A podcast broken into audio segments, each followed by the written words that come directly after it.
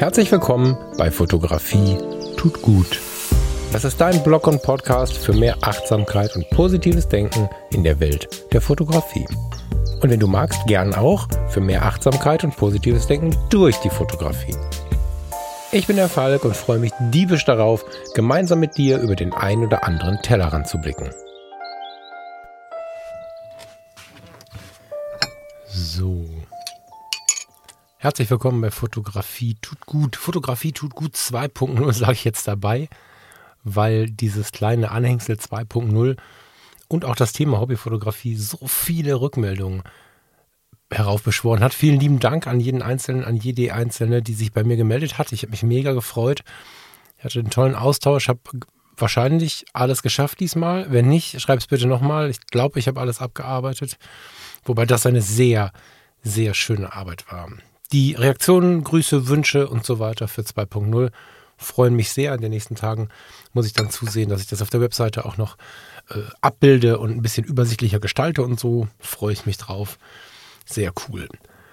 Das Thema Hobbyfotografie, das Thema Bewertung des Wortes Hobby, das Thema, was bin ich eigentlich oder wie benenne ich das, was ich tue, das hat für richtig Bewegung gesorgt und da danke ich dir sehr für. Die meisten Stimmen haben sich tatsächlich bedankt. Das finde ich ähm, toll. Also natürlich ist es schön, ein Danke zu hören. Ich finde es aber vor allen Dingen toll, weil ich nicht völlig auf dem falschen Dampfer war. Ich habe damit besonders nochmal durch die Rückmeldung ganz deutlich zu spüren bekommen, dass viele nach so einer gewissen Freiheit dursten und dass viel der Unzufriedenheit in Social Media offensichtlich auch darin begründet liegt, dass wir uns bewertet fühlen herabgewertet fühlen oder auch sogar bemerken, dass wir selber in so einen äh, Wertungsprozess gehen, in so, einen, in so eine Wording-Problematik rutschen, weil es häufig lautstark dazu kommt, dass das Wort Hobby negativ behaftet ist, dass man dann versucht, sich da rauszuwinden. Ich muss die ganze Sendung nicht wiederholen, aber es ist extrem schön zu hören und zu lesen, dass es euch ähnlich geht wie mir in den Gedanken dazu. Und es freut mich, dass ich da auch den einen oder anderen Knoten lösen konnte. Herzlich willkommen in der Welt der Hobbyfotografen und das mit Stolz. Ich glaube, dass es äh, kein großes Problem ist und nichts Negatives ist. Ganz im Gegenteil, mit einem durchgedrückten Kreuz lässt sich das sehr genießen und das gilt nicht nur für denjenigen, der noch nie irgendwas damit zu tun hatte oder für diejenige, die noch nie etwas damit zu tun hatte, Geld mit der Fotografie zu verdienen. Das gilt für alle. Auch für mich ist der Schritt zurück ein Schritt nach vorn. Und genauso sollten wir es betrachten und nicht mit externen Schablonen und Mustern. Hobbyfotografie. Geiles Thema wird ein großes Thema dieses Podcasts bleiben, muss ich ja sagen. Es war noch nie nicht so, aber ich habe mir über das Wording tatsächlich auch noch nicht so intensiv und lange Gedanken gemacht. Und ja, verdienst du Geld mit der Fotografie? Nein, bist du Hobbyfotograf. Und das darf dir gefallen. Das ist ziemlich cool. Ziemlich cool finde ich auch, dass ihr euch so massiv dafür interessiert, wie es gerade bei mir außerhalb der Fotografie im Hauptjob läuft. So, ihr habt ja vielleicht die Sendung gehört, in der ich mit dem Markus da gesessen habe und über die Integrationshilfe gesprochen habe, über die Arbeit mit Menschen mit Behinderungen und ja, ein kleines Follow-up ist an der Zeit, weil ich immer wieder die Frage gestellt bekomme, wie bist du denn reingekommen, wie war der Start, wie geht es dir in deinem neuen Job? Also vorab betrachtet ist es ganz schön cool, jetzt so einen Job wieder zu machen, zu dem man hingeht. Ich sage das immer so ein bisschen spaßeshalber. Das ist so ein Job mit hingehen und so. Das muss man heutzutage manchmal erklären. Und ich war so glücklich über die Homeoffice-Situation. Und ich glaube, ich habe es hier auch mehrfach erzählt, dass es mich am Anfang sehr gefreut hat, jeden Tag im Homeoffice verbringen zu dürfen, meine Arbeitszeit manchmal selbst gestalten zu dürfen oder in den überwiegenden Teilen selbst gestalten zu dürfen. Und ja, das Blatt hat sich ein bisschen gewendet und ich bin sehr, sehr glücklich, das jetzt auch verändert zu haben, als ich gemerkt habe, wie sich das Blatt wendet. Ich muss das nicht alles nochmal erzählen. Das, als aufmerksame Hörerin, als aufmerksamer Hörer hast du es mitbekommen. Ansonsten gibt es in den letzten zwei, drei, vier Sendungen relativ viele Hinweise darauf. Die Situation umzudenken war dringend nötig und äh, ja, darauf sollte dann, also auf das Denken sollte natürlich auch eine Aktion folgen. Das ist immer schwierig, wenn man die ganze Zeit denkt und keine Aktion folgen lässt, weil dann führt es uns in eine gewisse Ausgebranntheit, die am Ende dann ja gar keinen Job mehr vernünftig erscheinen lässt. Diese Homeoffice-Situation habe ich in der Freiheit sehr genossen. Hm. Ich habe aber auch viel mehr gearbeitet, noch viel mehr als vorher schon. Das haben mir viele erzählt vorher und ich habe gedacht, naja, dann gehst du halt zwischendurch ein bisschen raus, gehst du ein bisschen spazieren mit den Hunden raus, eine Runde schwimmen, was auch immer, habe ich auch gemacht. Dennoch hat es sich am Ende nicht mehr gut angefühlt, so viel zu arbeiten. Und ich habe mich gewundert, dass ich mich so verschätzt habe, weil ich habe diese Warnung auch bekommen und gedacht, naja, komm, hey, ich habe es ja selbst in der Hand. Ja, nicht so sehr, wie ich es erhofft hatte. Dazu kommt meine körperliche Konstitution, die hat sich wirklich spürbar verschlechtert. Also die Situation, so zu sitzen, wie ich es jetzt tue, den ganzen Tag, das war nix für mich. Das habe ich auch erst sehr, sehr spät gemerkt. Da fühlte ich mich dann aber sehr eingerostet. Ich ähm, hatte immer mal Gliederschmerzen. Ich hatte ordentlich zugenommen. Ich habe das in meinem Körper auch gespürt. Eigentlich habe ich eine sehr schöne positive Körperwahrnehmung, sodass ich auch mit 10 Kilo zu viel, ah, vielleicht sind es auch 15 Kilo zu viel, ganz gut genießen kann, wahrnehmen kann, äh, in mich hinein und auch außen auf meinem Körper spüren kann, was Sache ist. Das war alles ziemlich fahrig geworden. Das war, hm, ich habe mich vielleicht das erste Mal im Leben dick gefühlt. So, jetzt ist das gar kein falsches Warnzeichen, weil ich ja nun eine 4 vorne stehen habe und da dürfen wir dann mal langsam anfangen, spätestens anfangen, über unsere Gesundheit nachzudenken. Ich weiß ja, was sonst passiert. Das habe ich in den anderen Jobs dann äh, sehr, sehr lange erleben dürfen. Aber das war für mich eine total ungewohnte neue Situation. Ich wusste auch nicht so richtig, wie ich da rauskommen sollte. Jetzt stand dann aber der Umzug an und der neue Job und das war genauso perfekt, weil das musste viel renoviert werden, es musste viel geschleppt werden. Nein, Herr Frasser, das Laminat können wir leider nicht reinbringen. Die 60 Quadratmeter kriegen Sie schon selber in die Wohnung. Situationen wie diese und andere haben dazu geführt, dass ich diese, diese Eingerostetheit, ich, ich hatte keine Wahl, außer den Rost abzukratzen und irgendwie durch diesen Schmerz durchzugehen. Und das war so ein bisschen wie so ein zwei Wochen Sportkurs. Und dann hat der neue Job angefangen und da ist sowieso den ganzen Tag Bewegung drin. Und ich habe jetzt nach einem Monat, etwas über einem Monat Bewegung, ein ganz anderes, viel positiveres äh, Wahrnehmungsgefühl im Körper. Das ist echt spannend. So. Nun, und im neuen Job habe ich mich schon ziemlich eingelebt. Es ist natürlich so, dass ich noch eine Menge Abläufe lernen muss, dass ich noch eine ganze Menge zu erlesen habe. Und das ist ein Job, das merke ich jeden Tag, an dem ich nicht nur mich vernünftig einarbeiten muss, sondern an dem das nie aufhören wird, dass man sich mit den Dingen beschäftigt, mit Veränderungen beschäftigt. Wir sind da auf einem Weg, wir sind auf dem Weg, dieses Leben der Menschen immer weiter zu normalisieren, idealerweise auch nicht in einem Podcast wie diesen alles bereittreten zu wollen, was denn mit diesem Leben zu tun hat, weil es ist ja ein Leben wie deins und meins, nur dass hier und da vielleicht ein bisschen Hilfe benötigt wird. Das geht schon beim Wording los. Menschen mit Behinderungen, wie, wie benenne ich sie?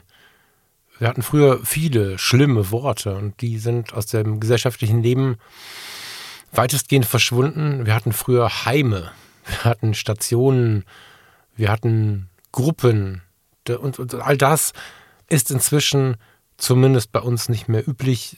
Unsere, ja, unsere was? Unsere Bewohner wohnen in Wohnungen, in Wohngemeinschaften und wir assistieren. Wir betreuen nicht, wir assistieren. Wir sagen nicht, was gut oder richtig ist. Wir sagen nicht, was richtig oder falsch ist. Wir fragen, was der Mensch richtig oder falsch findet. Und wenn es Probleme bei der Entscheidungsfindung gibt, dann können wir natürlich dabei assistieren, dann können wir natürlich Ideen geben, aber wir lenken nicht mehr hart. Wir kaufen nicht mehr 38 Liter Shampoo von der gleichen Marke, weil es im Angebot war und alle duften gleich, sondern wir fahren einzeln in die Stadt und gehen zusammen einkaufen. Versuchen herauszufinden, was sind die Bedürfnisse und versuchen mit diesen Bedürfnissen umzugehen. Und nicht indem wir sie ertragen, sondern indem wir sie auf eine Bühne stellen. Und das und viel mehr ist der spannende Berufsalltag. Es ist unglaublich spannend, in der Zurücknahme nach vorn zu blicken und nicht in der Verstärkung. Bislang waren es ja viele, wie soll ich sagen, eingreifende Dinge, die ich getan habe. Also gar nicht im Negativen, ne? im Rettungsdienst muss man natürlich eingreifen. Aber jetzt geht es darum, immer mehr in die Normalität zu kommen. Und das ist eine wunder, wunderschöne Aufgabe, die sicherlich jetzt gerade in Zeiten der Sommerwelle ähm, von Corona beispielsweise sehr viel abverlangt. Nicht nur auf der seelischen Seite, sondern auch in diesem Bereich, im Bereich der Krankheitslast und so. Aber im Großen, und das liegt nicht daran, dass, äh, achso, da, siehst du, das ist nämlich das nächste. Der übliche Gedankengang an dieser Stelle geht wieder in Richtung Krankenhaus, in Richtung Pflegeheim oder so falscher Weg. Es ist natürlich einfach nur eine Wohnung, in der mehrere Menschen wohnen. Und wir haben verschiedene Wohnungen, WGs, wie auch immer wir das jetzt nennen wollen, in denen Menschen leben, die soziale Kontakte haben. Und da, das weißt du entweder von dir selbst oder aus deinem Umfeld, ist derzeit Corona, tja, ein großes Thema. Und eben diese Gedankensprünge, die wir manchmal machen, diese aufmerksam zu beobachten und tatsächlich auch, wenn manche Menschen mit den Augen rollen, wenn wir so sehr in allen möglichen Lebensbereichen auf das Wording achten, diese Lebensbereiche, so heißt es wirklich, zu normalisieren, das ist die spannende Herausforderung an diesem spannenden Job. Ich bekomme unglaublich viel zurück. Nochmal hier der Hinweis, ich habe es bei Instagram schon ein paar Mal geteilt. Solltest du Krankenpfleger, Krankenschwester, Heilerziehungspfleger, Sozialpädagoge, Erzieherin oder Erzieher, irgendwas ähnliches aus diesem Bereich sein und Lust auf eine neue Herausforderung haben bei tollen Sozialleistungen für die Mitarbeiter, dann melde dich gerne mal bei mir. Wir haben noch ein, zwei Stellen frei. So, so läuft es bei mir auf der Arbeit. Ist ganz schön geil, manchmal aber auch anstrengend. Und weil ich sie momentan freitags ja so selten drücken kann, kommt jetzt mal die Fotobimmel von den Fotologen. Wir sind ja in der Sommerpause. Fotografie tut gut 2.0. Ich habe ein Thema hingelegt bekommen und ich bin gebeten worden, nochmal darauf einzugehen, was ich eigentlich immer wieder total wichtig finde, wenn wir mit der Kamera vor die Tür gehen oder wenn wir uns mit Gleichgesinnten treffen. Riesenthema habe ich auch festgestellt, als wir mit dem Freundeskreis oder mit einem Teil des Freundeskreises neulich in Wetzlar bei Leica waren. Da passte das ganz gut rein. Das besprechen wir nach der kleinen Pause. Vorher hören wir This is Alive von Amy McDonald. Bis gleich. Oh, the wind whistles down the cold dark street tonight. And the people, they were dancing to the music vibe. And the boys, just the girls with the girls in their hair. While the shouting men who just sit way over there. And the songs, they get louder, each one better than before. And you're singing the songs, thinking this is a life. And you wake up in the morning and your hip is twisted sides. Where you gonna go, where you gonna go, or where you gonna sleep tonight? And you're singing the songs, thinking this is a life. And you wake up in the morning and your hip is twisted sides. Where you gonna go? Where you gonna go? Or where you gonna sleep tonight? Where you gonna sleep tonight?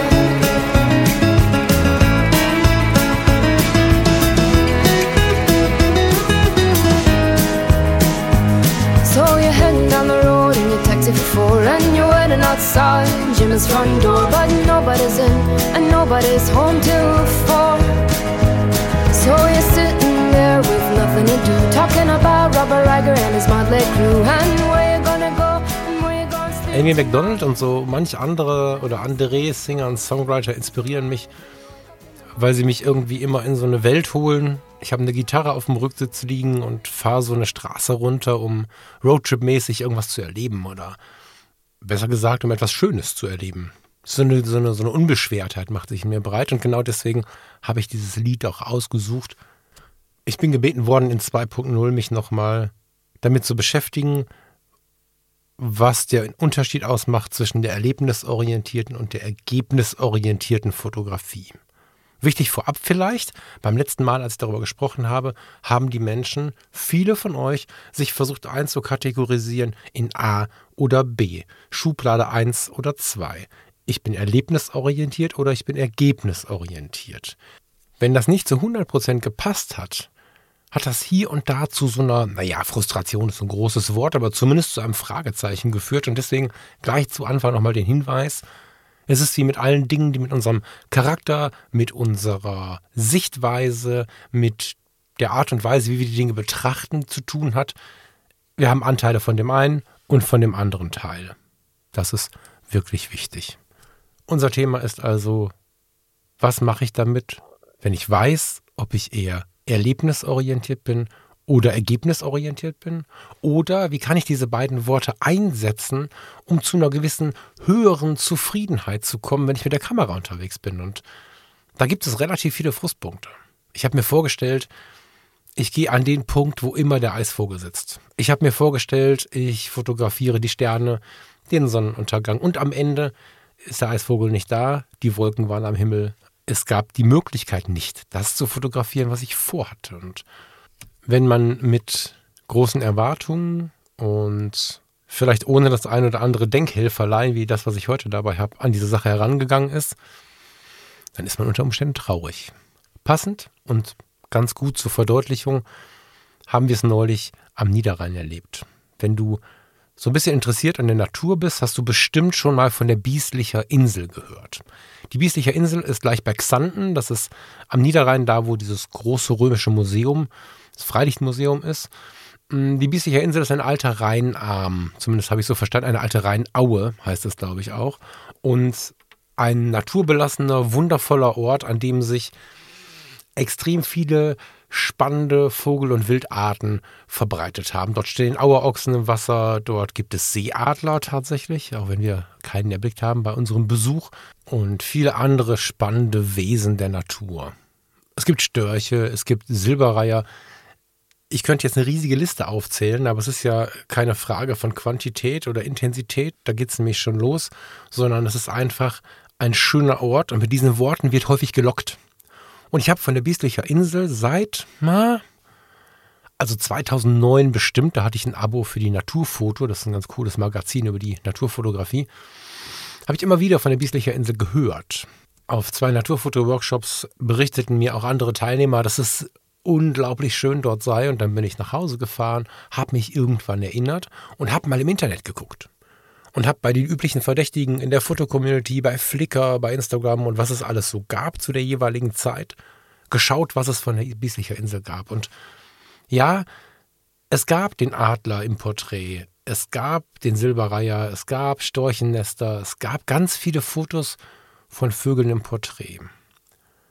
Und immer, wenn ich eine Totale gesehen habe, habe ich gedacht, hm, wie fotografieren Sie das alles? Weil das sieht total langweilig aus. Und ich habe über viele, viele Jahre diese 54 Minuten Autofahrt gescheut. Das ist jetzt irgendeine Zahl, ne? Also es ist knapp unter einer Stunde. Ich weiß es nicht ganz genau, zumindest hier von Ratingen aus. Ich habe das gescheut, weil ich auf der einen Seite ergebnisorientiert sehen konnte, geile Bilder, auf der anderen Seite Sorge hatte, in diesen Bildern zu sehen, also in den Totalen im Besonderen, dass es unter Umständen nicht erlebnisorientiert genug sein könnte, weil diese niederrheinische Landschaft mich auf den Fotos nicht gecached hat. Irgendwie. Und das ist ein total schönes Beispiel dafür, dass wir uns nicht vorher ein Bild anhand von Bildern machen sollten, sondern den Worten der Menschen mehr glauben sollten. Es hat von 2009 bis 2022 gedauert, bis ich denn dann mal es geschafft habe, mich diese knapp unter 60 Minuten ins Auto zu setzen, einfach weil ich vorher ein falsches Bild hatte. Und in diesem Punkt hilft uns ergebnis- und erlebnisorientiert noch nicht weiter, weil ich habe ja geglaubt, danach zu handeln. Ich habe geglaubt zu sehen, dass das Erlebnis vielleicht nicht so groß sein wird. Nur das Ergebnis wird groß sein und deswegen bin ich nicht hin. Habe ich mich getäuscht. Heißt, man muss sich die Dinge schon anschauen und vielleicht mal den Menschen glauben, was sie so erzählen, anstatt immer alles überprüfen zu wollen. Dennoch hat Ergebnis- und Erlebnisorientiert einen riesigen, eine riesige Relevanz bei dem Blick auf die Bieslicher Insel und auch bei dem Blick, was wir vielleicht dort tun oder wie wir die Bieslicher Insel erleben, wenn wir hinfahren. Vielleicht fahren wir demnächst zusammen hin. Michael und ich überlegen gerade mit dem Fotografie tut gut Freundeskreis einen solchen Ausflug zu machen. Aber mal von vorne und ein bisschen sortierter. Es war Samstag und nachdem wir einen ganz sympathischen Beitrag ich, bei YouTube, ich glaube bei YouTube oder beim Fernsehen, ich muss jetzt überlegen, hm, der Fernseher hat es angezeigt, ich weiß es nicht mehr genau. Jedenfalls haben wir einen ganz sympathischen Beitrag über die Bieslicher Insel gesehen und haben dann gesagt, naja komm, die Stunde fahren wir mal hin und schauen uns das an. Und ich hatte schon im Hinterkopf, dass ich immer dachte, ah, die Landschaft da, ich weiß nicht, ob die mich so kriegt und so. Und dann sind wir hingefahren und waren auf dem Weg dorthin schon überrascht, wie schön die Landschaft war und wie sehr sie uns runtergeholt hat.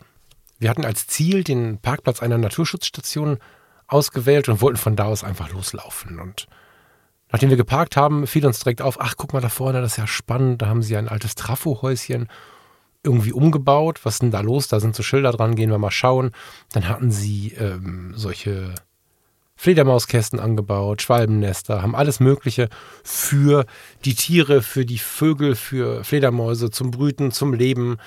Dieses Ding, dieses alte Trafohäuschen, was mitten in der Natur stand oder mitten auf dem Dorf stand, muss man in dem Fall sagen, war das blühende Leben und die blühende Vermittlung dessen, was wir schützen sollten. Das war schon so spannend, da hatten wir noch gar nichts gesehen, außer dieses eine Trafohäuschen und dachten, boah, hier ist ja irgendwie besonders. Die Landschaft war wunderst schön und ich habe mich gewundert, warum sie mich auf den Fotos nie so richtig laut angesprochen hat. Wir gingen in den kleinen Innenhof, der sich dann vor uns irgendwie erstreckte, sahen rechter Hand eine Ausstellung. Eine sehr, sehr schöne Ausstellung. Linke Hand gab es Kuchen und Kaffee. Und ein kleines Schild lud uns ein, doch mal in den Apfelgarten zu gehen. Ja, dann sind wir hinter diesem Haus in, an, auf eine Wiese gekommen, auf eine Streuobstwiese mit verschiedensten, teils so gut wie ausgestorbenen Apfelarten, alte, schöne Apfel- und Birnbäume, Kirschen. Und wir waren fünf Schritte gelaufen, dann saß da ein Feldhase. Jetzt kennen wir alle Kaninchen zuhauf, aber so ein Feldhase, der direkt neben uns sitzt, Chapeau. Krasser Ort. Viele Schmetterlinge. Ich habe dieses Jahr ich finde, es sind relativ wenig Schmetterlinge unterwegs, zumindest da, wo ich mich bewege. Und es waren dort viele Schmetterlinge, unzählige Vögel. Etwas oberhalb von diesem Garten brütete, oder was heißt brütete, das weiß ich nicht, aber wohnte ein Storchenpaar. Wahnsinnig intensiv sich dort zu bewegen, weil wir so von 100 auf 2 gebremst wurden und uns wirklich mit einer, mit einer Ruhe in diesem Garten bewegen durften. Das war schon der absolute Wahnsinn da gab es dann einen Feldhasen zu fotografieren, so on the run, während wir da so durchliefen, auch in der Eile, dass er natürlich dann uns irgendwann erst spät und losspringt. Es gab den Versuch, die eine oder andere Vogelart zu fotografieren. Das hat alles aber nicht so richtig funktioniert. War aber auch nicht schlimm, weil das war ein ganz faszinierender, mm, stiller Ort, in dem uns die Natur angeschrien hat. Ja, die Formulierung habe ich gesucht. Und das war nur der Garten. Dann sind wir weiter um die Ecke, da war dann dieses Naturschutzhaus. Das hat einen anderen Namen. Ich suche das gleich raus und packe das in die Show Notes. Und da liegen Prospekte aus, da gibt es eine Ausstellung. Dann bin ich zur Tür hineingekommen und eine ganz aufmerksame Frau hat mich total nett empfangen und ich habe ihr erzählt, dass wir eigentlich nicht genug Zeit eingeplant haben, aber ob sie ein paar Tipps für mich hätte, wo wir denn jetzt noch ein bisschen was zu sehen bekämen. Und sie schaute auf die Kamera und war sehr zuträglich und sagte, ja, Sie als Fotograf, sie sagte übrigens Hobbyfotograf. sie können bestimmt mal schauen, schauen Sie mal hier, da, dort und hat mir wirklich viel zu viel gezeigt. Das hätte ich in der kurzen Zeit gar nicht geschafft. Aber auch da fielen wieder Worte wie Auerochse, Seeadler, Silberreiher. Ich fand es mega spannend. Es gibt Ansitzhütten, die man besuchen kann. Also wobei es sind mehr Aussichtshütten. Also sie sind, muss man fairerweise sagen, jetzt nicht irgendwie auf Augenhöhe oder so. Aber es ist, es ist ein ganz, ganz, ganz, ganz spannender Ort. Und das hat sich da schon gezeigt, während, während ich bei dieser Frau äh, in der Station stand, wie viel sich dort mir bieten würde. Und mir war schon klar, okay, krass, das können wir heute alles gar nicht schaffen. Und mir war das egal. Ich war da nicht traurig drum, sondern ich war super glücklich, dass wir diesen Ort gefunden haben. Und dann haben wir erstmal entschieden, okay, wir haben jetzt Bock auf einen Kaffee. Das hat natürlich dazu geführt, dass die Foto- und Ereignisdichte abgenommen hat, was das reine Ergebnis auf der fotografischen Seite anging. Aber der Kuchen war cool, den haben wir nämlich auch noch dazu bestellt und haben dann erstmal so eine halbe Stunde damit verbracht, eine Biolimonade, einen Kaffee und ein Stück Kuchen zu essen und sind dann los in die Richtung, die die Frau uns geweist hat. Das heißt anders, ne? Gewiesen hat, gezeigt hat, However, wir sind los und nach einer etwas längeren Strecke über einen geraden Weg, auf dem rechts und links immer wieder tolle Wasser- und Feldlandschaften zu sehen war. Wir waren einer Kräuterwanderung begegnet, wo eine Frau Kräuter, die sie pflückte, erklärte und den neugierigen Blicken folgte, um, um ihnen zu erklären, was denn diese oder jene Pflanze mit dem Körper machen kann oder mit dem Geist. Fanden wir auch total interessant, konnten nicht zu lange stehen bleiben, sonst hätten wir das Ding ja buchen müssen sind dann weitergezogen, kamen irgendwann auch zu diesen Ansitzhütten und haben dort wieder bemerkt, wenn wir Menschen begegnet sind, wie cool und gechillt sie sind und wie ruhig diese Welt der Natur slash Naturfotografie ist. Und es war inzwischen so, so Mittagszeit, kurz nach dem Mittag. Für die Fotografie die schlimmste Zeit. Die Sonne war wirklich deftig und es gab zum Glück auf dem Weg genug Schatten, dass es für uns jetzt nicht unangenehm war, aber zum Fotografieren, naja. Und wir haben uns dann irgendwann, als wir in so einer dieser Ansitzhütten alleine saßen, ich finde immer, wenn da noch andere Leute drin sitzen, dann muss man da nicht laut rumquatschen. Das ist irgendwie so ein, so ein Ort der Ruhe auch. Das ist ein bisschen wie der Deutsche in die Sauna geht. da sind ja auch so Holzbretter, wo man sich draufsetzen kann und so. ich finde, das äh, vom Vergleich passt das ganz gut. Das war in der Müritz genauso. Da fällt es dann auf, wenn jemand reinkommt, die ganze Zeit brabbelt. Nun, wir waren irgendwann alleine und dann haben wir uns genau darüber ziemlich angeregt unterhalten. Denn vor wenigen Jahren noch wäre es so gewesen, dass ich gedacht hätte, Mann, Warum sind wir nicht früher losgefahren? Warum haben wir nicht bis später Zeit? Wir haben noch gar kein Tier gesehen. Lass uns noch mal darüber gehen. Ich konnte so in der Ferne sehen, zum Beispiel, dass es einen Uferbereich gab, der durch übers Wasser hängende Bäume eine ganz schöne Schattenwelt gebaut hat. Der war aber fußläufig bestimmt noch mal eine halbe Stunde entfernt oder länger und ich konnte von da aus auch nicht erkennen, ob man überhaupt bis da rankommt oder ob das ein geschützter Bereich ist. Vor ein paar Jahren noch hätte ich viel dafür getan und viel Überredungskunst eingesetzt, um Farina dazu zu bewegen, dass wir dort jetzt hinlaufen, weil ich brauche doch noch mein Foto dieses Tages. Der eine Hase reicht mir nicht. Und dieses Gefühl nur in Erinnerung zu haben und völlig entspannt damit zu sein, das war wirklich gut. Für die Planung möchte ich diese Unterscheidung ergebnisorientiert, erlebnisorientiert für mich in der Zukunft ein bisschen löschen. Das hat nämlich nicht funktioniert. Ich habe viele Jahre, 13 Jahre lang geglaubt, das sei nichts, weil es nur Ergebnisse, aber keine Erlebnisse gibt. Also das ist jetzt natürlich ein bisschen überspitzt, aber ich habe gedacht, die Natur, nein. Ich habe gedacht, die Landschaft wäre mir persönlich nicht ganz so hübsch und habe gedacht, das wäre nur was für ergebnisorientierte Leute. Bullshit. In der Planung würde ich das nicht mehr verwenden aber in der Situation, was ja auch viel mehr der Achtsamkeit entspricht, von der ich immer rede, viel mehr dem entspricht, wenn ich mich mit dem beschäftige, was jetzt und hier gerade passiert, in der Situation werde ich nicht mehr die Erwartungen der Ergebnisorientierung zu hoch hängen. Natürlich ist es so, dass wir uns vermutlich alle freuen, wenn wir ein geiles Foto gemacht haben. Und dann kommt eben die Frage, wenn wir zwei Punkte auf unserem Monitor haben, rechts ist ergebnisorientiert, links ist erlebnisorientiert, wo zwischen diesen beiden Punkten positionieren wir unseren Strich auf der Linie? Sind wir mehr ergebnis- oder mehr erlebnisorientiert? Ändern wir uns da vielleicht auch mit jedem Modus? Je nachdem, mit wem wir unterwegs sind und so. Das kann man alles überlegen, führt aber am Ende in der Situation dazu, dass man es gut genießen kann. Ich habe es mega gefeiert, dass wir wahrgenommen haben, dass wir mehr Bock auf ein Stück Kaffee, äh, auf ein Stück Kuchen und einen Kaffee haben, als auf äh, eine ergebnisorientierte Suche.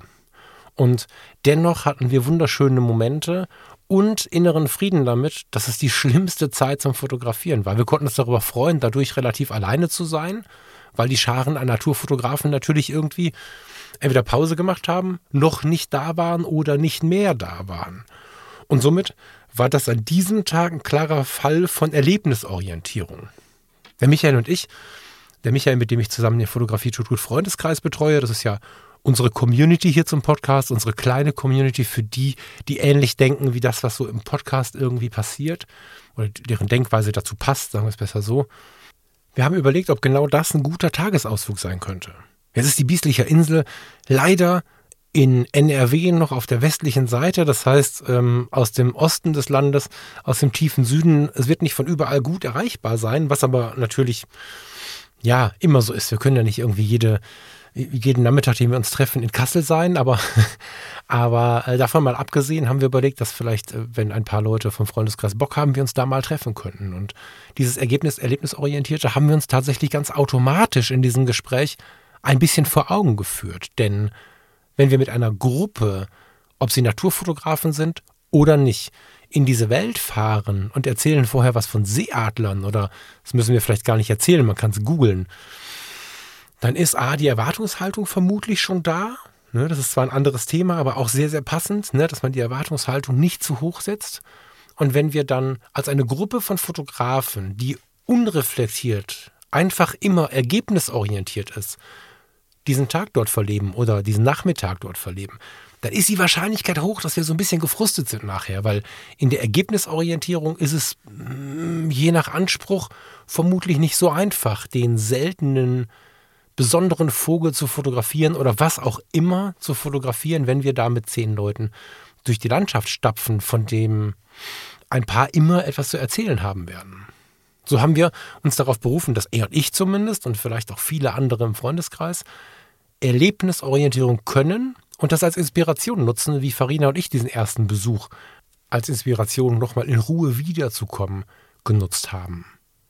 Das heißt, wenn wir von Erlebnisorientierung sprechen, dann nehmen wir diese Welt wahr, genießen diese Welt, verwehren uns nicht den Kaffee, genießen auch den Garten und den Hasen, auch wenn er vielleicht nicht das Superlativ der Fotografie bietet oder wenn er für uns nicht das super Motiv ist, da sind wir wieder bei den Superlativen und Vergleichen und genießen vielleicht auch den Silberreiher, der so weit weg ist, dass die Atmosphäre ihn schon unscharf flimmert.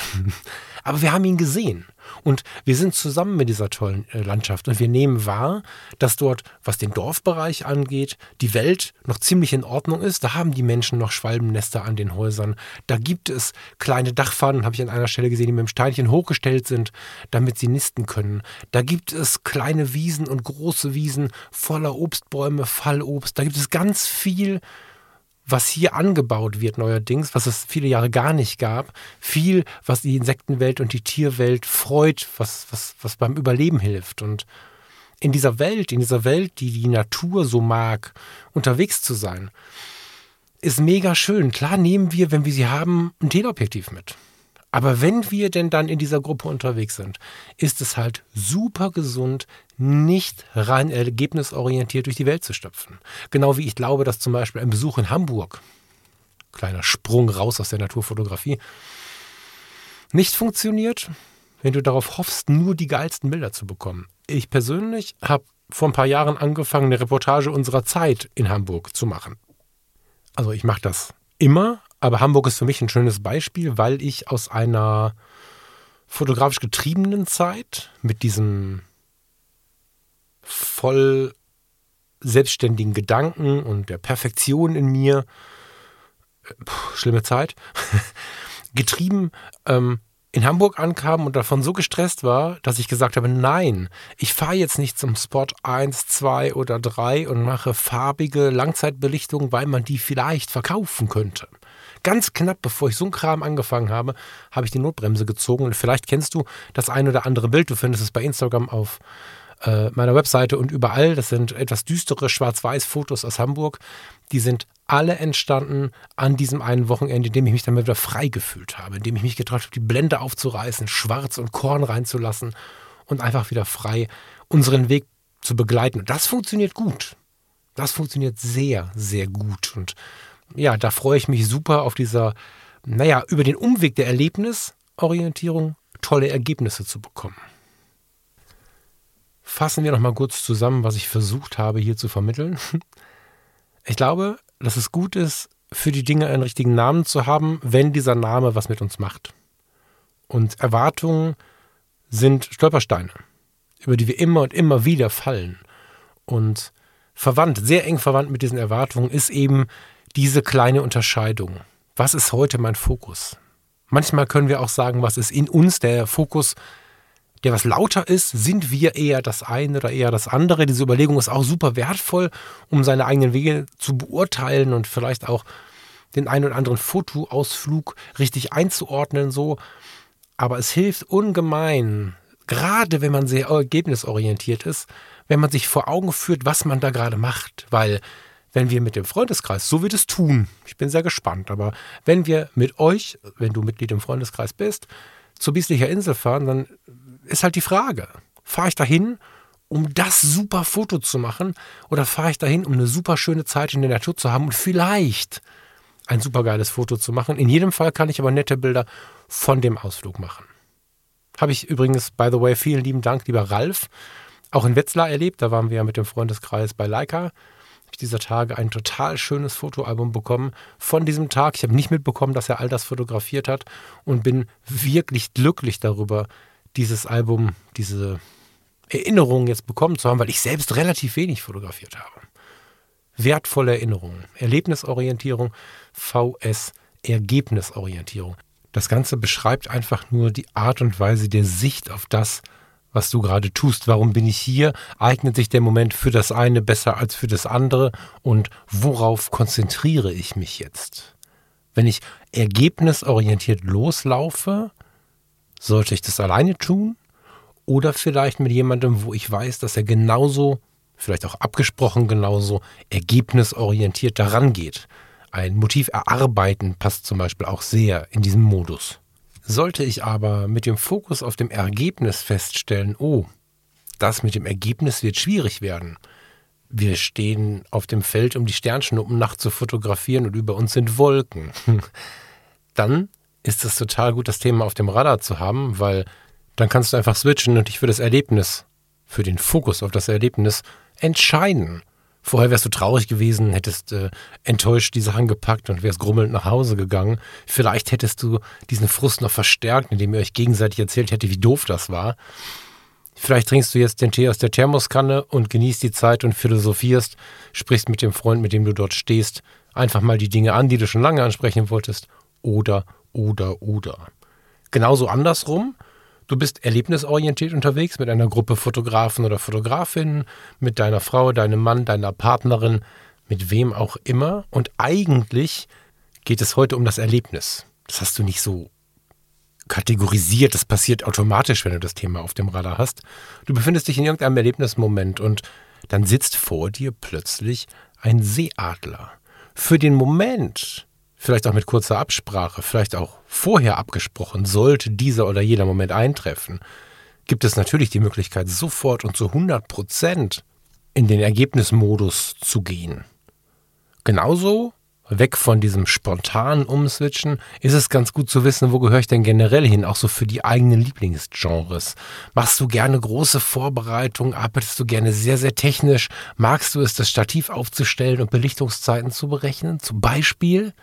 Oder möchtest du eher gesellig sein, spontan fotografieren, was du erlebst, was du siehst, was sich vor dir entfaltet? Das gibt andere Ergebnisse, wenn du darüber nachdenkst, bin ich jetzt erlebnis- oder ergebnisorientiert. Und das hilft dir, dich selbst fotografisch einzuordnen und herauszufinden, wo du dich wohlfühlst.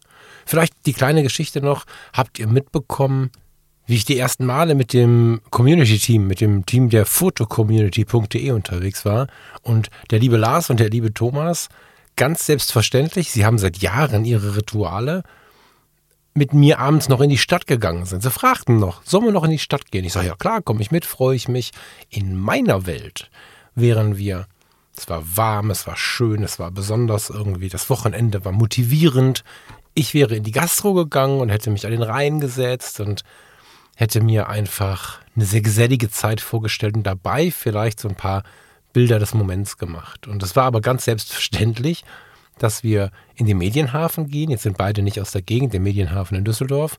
Und es war selbstverständlich, dass wir die blaue Stunde fotografieren. Das habe ich Jahrzehnte nicht gemacht, weil sich das nicht, tja, es befindet sich nicht in meinem, das möchte ich gerne machen, äh, Bereich. Es ist nicht schlimm, wenn es so ist, aber ich persönlich mache es nicht so gerne und hatte auch eine Rolleicord dabei, analog in schwarz-weiß. Das war jetzt eh das denkbar schlechteste Equipment dafür. Aber da zeigte sich das ganz gut, wie unterschiedlich wir gestrickt sind. Und wenn wir jetzt erlebnisorientiert sind und wollen irgendwie viel erleben, wollen fotografisch auch neue Dinge erleben, wollen spontan auf Dinge eingehen und unser Umfeld macht aber die ganze Zeit blaue Stunde, dann können wir irgendwann glauben, nicht mehr den richtigen Draht zur Fotografie zu haben. Oder wenn wir bei Instagram sehen, dass alle irgendwie jetzt People-Fotografie machen. Ähm, oder dass alle jetzt Streetfotografie machen, wir selbst aber eigentlich was ganz anderes mögen, dann ist es oft so, dass wir gerade diesen letzten Part, dieses, was wir selbst mögen, uns gar nicht bewusst ist, weil wir nicht reflektiert haben. Und dieses Ding heute, ich wiederhole das jetzt nicht nochmal, weil das einfach langsam wahrscheinlich auch anstrengend wird, die absolute Wiederholung zweier Begriffe, diese Gedanken helfen uns dabei, uns selbst einzusortieren.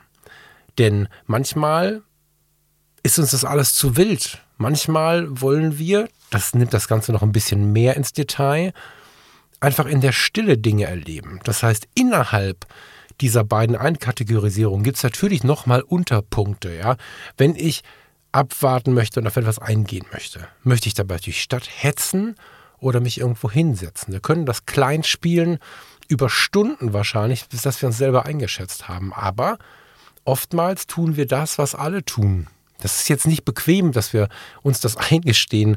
Viele von uns tun, wenn wir den Spiegel auch noch nicht so ganz von diesem Vorhang befreit haben, den uns das Leben drüber gelegt hat. Ganz häufig tun wir Dinge, die die Leute tun, denen wir folgen, die wir mögen und gucken gar nicht so sehr auf uns. Sind wir jetzt auch so? Wollen wir diese Stative aufstellen und die blaue Stunde fotografieren oder wollen wir nur Zeit mit den Leuten verbringen? Dann können wir das natürlich tun müssen dabei aber nicht das gleiche fotografieren. Wir können sie ja fotografieren, wie sie das fotografieren. Oder wir können andere Fotos machen an diesem Ort, aber oftmals folgen wir ihnen. Viele Menschen gehen durch den totalen Schmerz, um in die People-Fotografie zu kommen. Und ich habe genau diesen Punkt schon mal besprochen von einer Gruppe so mit zehn Leuten und drei haben die Hand gehoben und sagten, nee, Falk, das ist krass. Eigentlich bin ich immer im totalen Stress, erzähle aber jedem, ich liebe die People-Fotografie. Ja, und äh, das ist was, äh, was uns dieses Thema noch bringen kann, eine ganz gute Einkategorisierung. Wo stehe ich eigentlich? Wo gehöre ich hin?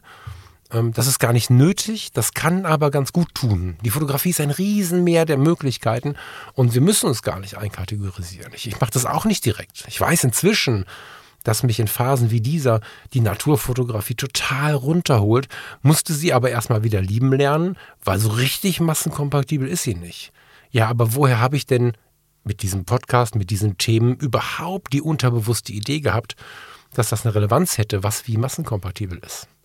Das wird uns allen immer wieder angeschwemmt, dieses Thema. Und so liebe ich es momentan, mich total auf die Fotografie auf Wald und Wiesen und äh, an Bächen und so einzulassen, wenn ich denn die Zeit dafür finde. Und genauso ist es umgekehrt, wenn man mal Bock auf People, auf Street, auf was auch immer hat, dann kann man das tun. Und wenn das Portfolio voller Kraniche und Rotkehlchen ist, kann man morgen Menschen fotografieren. Das ist alles nicht schlimm, solange wir uns in dem Modus bewegen, auf den wir Bock haben und solange wir in der Situation auch switchen können. Dann geht es uns, glaube ich, ein Stück weit besser. Es gibt tausend andere kleine und große Werkzeuge, die wir benutzen können, um so ein bisschen zufriedener in der Fotografie zu sein und im Leben natürlich genauso. Das lässt sich genauso in die Hand nehmen, von der Fotografie wegbewegen und auf einen anderen Tisch des Lebens stellen.